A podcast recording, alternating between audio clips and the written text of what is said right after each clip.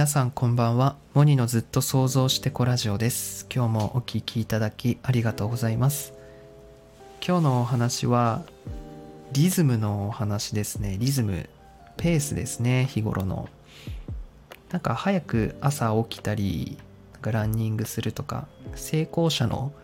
ルーティンをこう真似たりする人を聞くんですけど僕も一部取り入れたりしてやってみたりはするんですけど、まあ、結論そういうリズムって自分に必ずしも合うわけではなくて、まあ、それができないからといってこう落ち込んでしまったり、えー、するのって本当間違ってるよなと思ってですね。というのがやっぱりこの自分のペースがあるわけなんですよね。なんかその自分のペースってこういうペースだなっていうのにちょっと改めて気づいたので話しているんですけど、まあ、僕って結構そのストイックな部分はあるんですけど例えば、まあ、休みの日の方が僕早起きなんですよ。なんかこう朝素晴らしい一日の始まりをこう送ろうとするんですねより。でそうやってなんか儀式みたいな感じでだんだんこう決まったようにいろいろやってみたものの一番自分のいい状態の時ってもう朝起きて目をこすりながらなんか顔も洗う前にもうなんかやってるんですよね。絵を描いたりとか何何かの作り途中の編集とかの続きとかもう起きてすぐやりだすみたいな。なんか朝起きて顔洗って歯磨いてさあ散歩出かけましょう。でコーヒー飲んで瞑想してさあやるかみたいななんかそれじゃないんですよ。なんかそういう日もあるんですけど。でも僕が一番いい調子の時って起きてすぐもうパソコンの前に行くんですよね。でなんか気づいたら、まあ、12時ぐらいになっててああと思ってあのいろいろ活動を始めたりしてでああもう夕方かみたいな感じでなんかずっと要は没頭するんですよね。寝食を忘れるみたいな。でもなんかこの状態が最強だと思っててこうみんなにあなんだろうな。再現される最強のルーティンみたいなのはやっぱないかなと思ってて自分のペースを見出した人がなんか人と比べずめきめき進んでいく人かなと思ってて。うさぎと亀の話もやっぱあの話ってあのウサギが愚かだっていう話じゃなくて亀がすごいっていう話だと思うんですよね。人と比べずに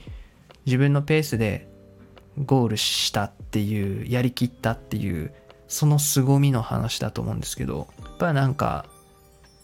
そうだなってなんか思うんですよね。日頃も。うん。やっぱその人のやってるそのゴールデンルールみたいな言われるなんか朝ホルモン上げてみる。もちろんそういうのも大事だと思うしあの一部ね自分に取り入れてやってみるっていうのももっとさらにね加速を生むと思うんですけどなんかそれができないからといってこう落ち込んだりワクワクしなくなっちゃうっていうのが一番もったいないかな一番悲しいことかなって思うのでかそういう一番はこう夢中な状態自分が楽しいってもっとやりたいっていうような明日朝早く起きないといけないけどちょっと夜更かししててもこれやりたいみたいななんかそういう状態がやっぱ理想的でなんかそれってあ規則的な